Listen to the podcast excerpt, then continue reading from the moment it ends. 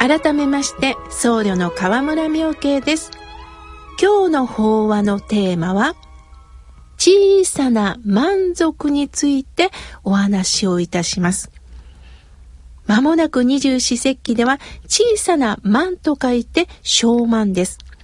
桜も終わり、次は藤の花、柿つばた、紫の花が見え隠れします。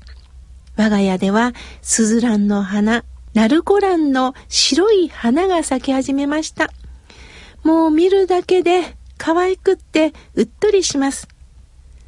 さて、新型コロナ感染拡大を防ごうと、全国では自宅で過ごそう自粛が呼びかけられました。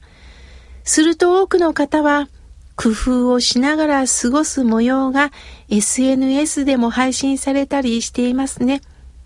私も皆さんのメッセージを拝見しながら、世の中には自分とは年齢も生活環境も趣味も全く違った実に多様な方々がおられるんだなということを感じています。友人にも様々な感覚の人がいます。まあ、番組でね、紹介をする許可を得ましたので、えー、お二人の友人のことをね、ちょっと紹介したいと思います。一人の友人の楽しみは、年に一度の海外旅行です。毎年海外旅行に行った画像を LINE で送ってくれるんですね。しかし今年は諦めざるは得なくなりました。もう一人の友人は家族が大好きで、いつも家族で楽しく過ごす光景を画像で送ってくれるんですね。その時、彼女らから発信する言葉は、こんな生活ができるなんて感謝しかないわ、と書いています。その時に、ふと疑問が浮かんだんです。嬉しいこと、幸せな生活ができるのは感謝しかない。では、今病気の方、一人暮らしの方、海外旅行をするような余裕のない方は感謝できないんでしょうか？そういうことを感じたんです。何も特別な体験だけが感謝につながるわけではありません。ある女優さんがお亡くなりになったことは皆さんもご存知だと思います。マネージャーさんが闘病中も公開しなかったのは治ってコロナでしたと明るくコメントが言えるものだと思っていましたとおっしゃった言葉が印象的です。いつも明るく前向きな姿しか想像できない女優さんでしたよね。すると明るいということは健康的にも見えます。病気も吹き飛ばしそうにも見えますよね。しかし、これもイメージなんですよね。私の話にすり替えて申し訳ないのですが、河村明慶といえば、仏様のお心を受けて、何か前向きになれる話をしてくれるのではないかと想像していただけるかもしれません。しかし、この私も煩悩をたくさん抱えた人間です。いつも前向きでいるわけではありません。前向きになろうとしているだけです。本質はいつも落ち込み、怠け者の私なんですよ。河村明慶という僧侶のイメージがあるだけです。この女優さんも本当はしんどいよと叫びたい時もあったんではないでしょうか。何かをしているから特別なことがある。すると特別なことができるから感謝しかない。感謝につながるのではないんです。大きなことに期待をするのではなくって、小さなことに満足しませんか？毎日の何気ない生活、朝起きて、ご飯をいただいて、空を見て、今日は雨だな、今日は天気だな、風があるな。仕事のある方は仕事をさせていただいて、用事のある方はその用事を務めさせていただく。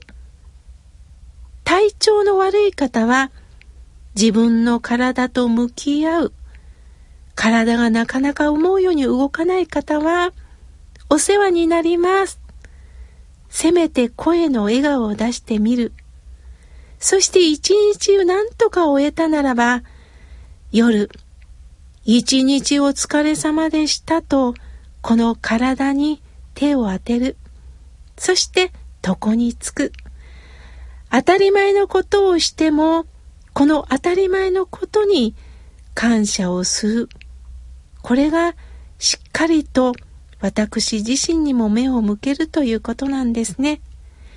どんな些細な出来事にも感謝の気持ちというこの感謝なんですが、私は南無阿弥陀仏と手が合わさるかということを伝えております。南無阿弥陀仏に手を合わさるということはどういうことかというとね、嬉しいことも悲しいことも両方目が向けられるかということです。旅行に行けた時もありがたいね。行けなくっても、これもご縁なんです。家族に囲まれても、人間はそれぞれの一人を生きて協力し合いながら生きているんです。たとえ一人であっても、人数じゃないんですよ。一人だから寂しいのではないんです。この地球上は、それぞれが一人を生きているんです。これを独立と言います。一人で生きる。これはたった一人で利己主義に行きましょうということではないんです。人間は母から生まれてきたのも一人です。双子さんであっても順番に生まれてきましたよね。そして死ぬ時もみんなで手を携えて死ぬことはできません。やはり一人で死ななければなりません。禅道大師という僧侶は、この南無阿弥陀仏の南無、南という字にね、無というのは無我の無です。何もないと書きます。この南無というのは奇妙とおっしゃいました。奇妙っていうのはね、帰る、家に帰るの帰宅の木です。に、妙は命。奇妙とはどういうことかというと、自己中心的な思いに立った生き方をしてた私が、南無阿弥陀仏、阿弥陀さんの本願、本当の願い。阿弥陀さんはね、不思議な命を生きてるんですよ。あなた一人で生きてるわけではないんだよ。様々な恵みをいただいて生きてるんですよ。先週はね、深呼吸の話をさせていただきました。息をするのも、体がこうして生きてるから、空気という恵みがあるから、そのように本当にあなた一人で生きてるんじゃなくて、大きな願いの中に包まれて、不思議な命をこうして生きてるんだ。そのことに耳を傾けましょう。これを奇妙と言います。ですから、奇妙無料授業来から始まるお昇進下は、どうか私が本当にここに生きてる意味を尋ねていこう。あなた一人の思いで生きてるわけじゃないんだよ。本当にこの大地に包まれ、空に包まれ、仏様に包まれて生きてるんだよということを感じてほしいと教えてくださいます。今はね、どうしても自宅で過ごすと、ネットの情報、テレビの情報、ラジオの情報、いろんな情報が流されます。でも、どうしても頑張ってる人、楽しそうな人を見ると、いいなぁとその、喜んでる人たちが羨ましくなります。でも、それだけに流されるんではなくって、今、あなたにできることをやりましょう。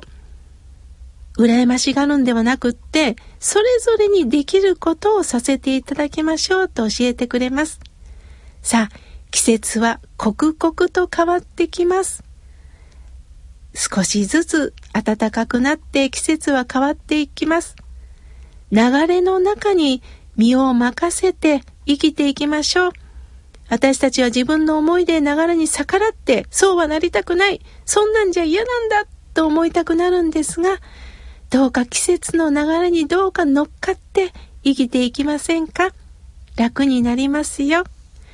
今日は小さな満足を見つけようについてお話しいたしました。